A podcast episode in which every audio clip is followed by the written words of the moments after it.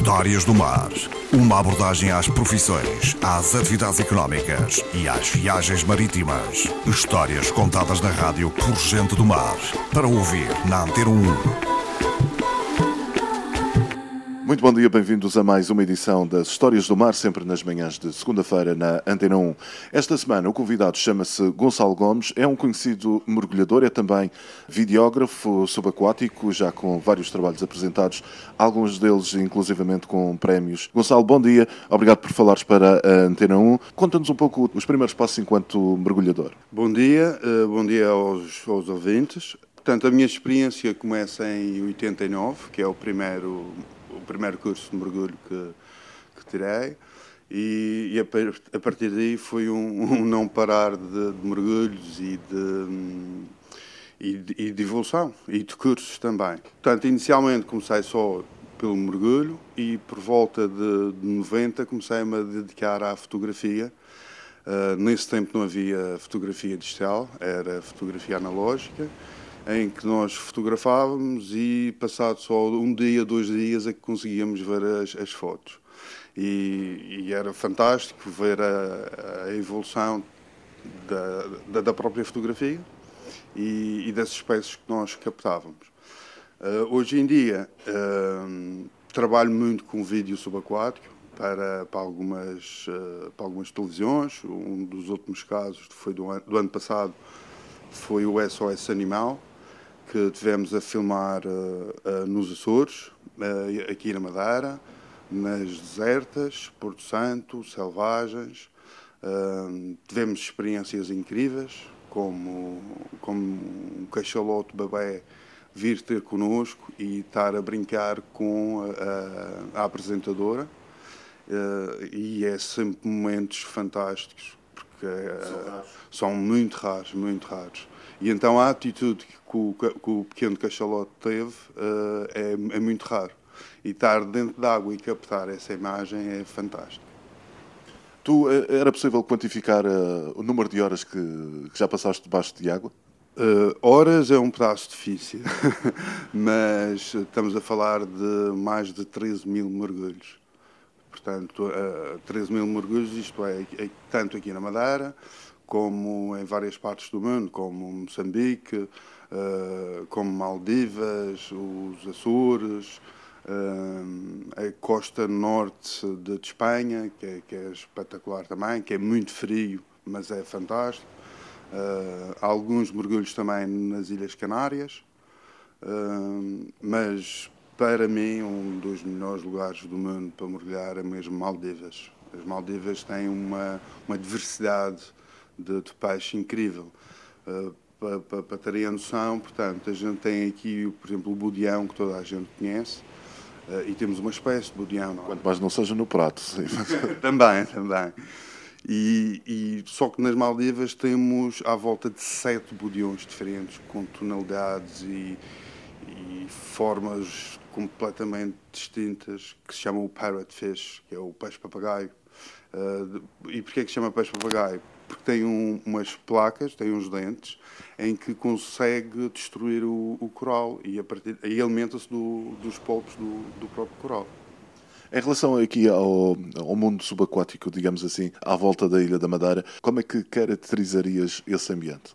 A Madeira foi, nos anos 90, um, entre os cinco melhores lugares do mundo para, para mergulho, derivada às nossas águas cristalinas.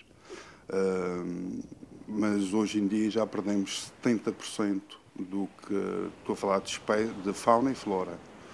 Uh, portanto, acho que os nossos ouvintes uh, já, por, por exemplo, com, com, a minha idade, que é 45 anos, uh, lembra-se perfeitamente do sargaço. E o sargaço hoje em dia está completamente distinto. Isso tem a ver com uh, com, com a poluição em geral, mas principalmente com. Porque nós crescemos muito, a Madeira cresceu muito, é a nível de, de hotéis, é a nível de casas, a população aumentou muito. E, e essa pressão. Essa pressão, exatamente. Demográfica, digamos assim, reflete isso. Reflete isso muito, mas muito mesmo. Uh, também uh, a questão das hectares que não estão a funcionar a 100%, uh, são a quantidade de, de, terra que as pedreiras lançam, tudo isto, tudo isto uh, é uma bomba e é uma agressividade constante. Hoje em dia, para fazer boas imagens é, é, complicado porque a água está tá meio leitosa, ou está verde, ou, está com muita suspensão. Quais é são os sítios onde essa situação é mais observável? Observável é mesmo no Funchal, Praia Formosa, ali junto ao Clube Naval. Portanto, as únicas áreas atualmente que, que se mantêm mais ou menos uh, boas é, é, é, são as extremidades, isto é, é Caniçal e o lado da Ponta do Pargo, o Pelo do Mar. Portanto, aí ainda se mantém a fauna e a flora uh, como há, há 40 anos atrás, com, com uma pequena diferença, é a quantidade de peixe que diminuiu muito, muito, muito, muito.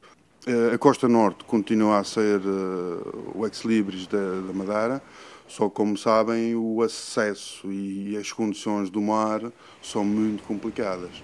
Um, dá para fazer 50 dias de mergulho perfeito no, no norte. Porque antigamente o que, o que acontecia era, uh, tínhamos o, mês de dezembro, janeiro, fevereiro, que, que tinha, pronto, vinha, as, vinha a terra das ribeiras, isso era uma coisa natural. E passado uma semana, duas semanas, uh, estava completamente limpo. Hoje em dia, como a agressão é sempre, aliás, é constante, uh, inverteu-se, inverteu-se, inverteu-se, e em vez de termos uh, à volta de oito, nove meses de, de, de mar bom, uh, só temos dois meses, três meses em que dá perfeitamente para fazer fotografias e filmagens fantásticas e brutais. Há pouco falavas nos 80 metros de, de profundidade máxima a que, a que, já mergulhaste. O que é que se encontra a essas profundidades? Principalmente uh, cardumes enormes de, de, do, do, peixe imperador, que é um peixe lindíssimo, e muitos, muitos corais. Estamos a falar de coral de fogo, coral negro, uh, mas estamos a falar de extensões de 100 metros, completamente cheio de coral. E o que acontece?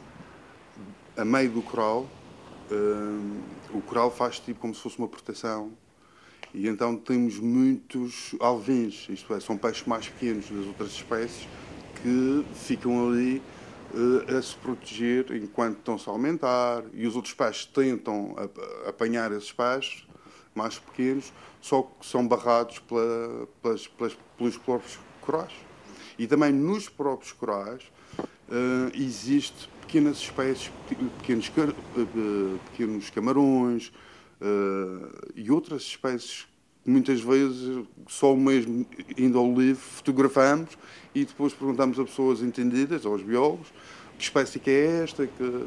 e só a partir daí é que... Mas há muitas espécies novas que foram descobertas aqui na, na Madeira. E, e haverá muitas mais. O que é que te fascina mais no, no mergulho? O que é que te leva a mergulhar e o que é que te fascina mais, aliás? O silêncio e a paz. E, e o azul. Um, Como é que é o azul?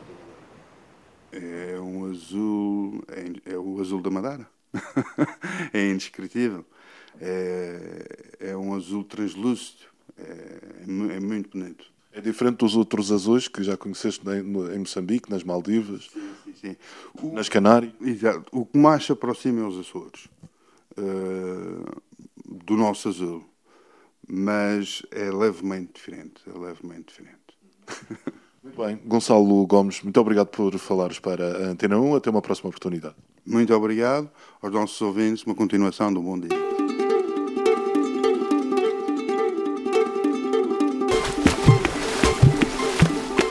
Histórias do Mar. Uma abordagem às profissões, às atividades económicas e às viagens marítimas. Histórias contadas na rádio por gente do mar. Para ouvir na Antena 1.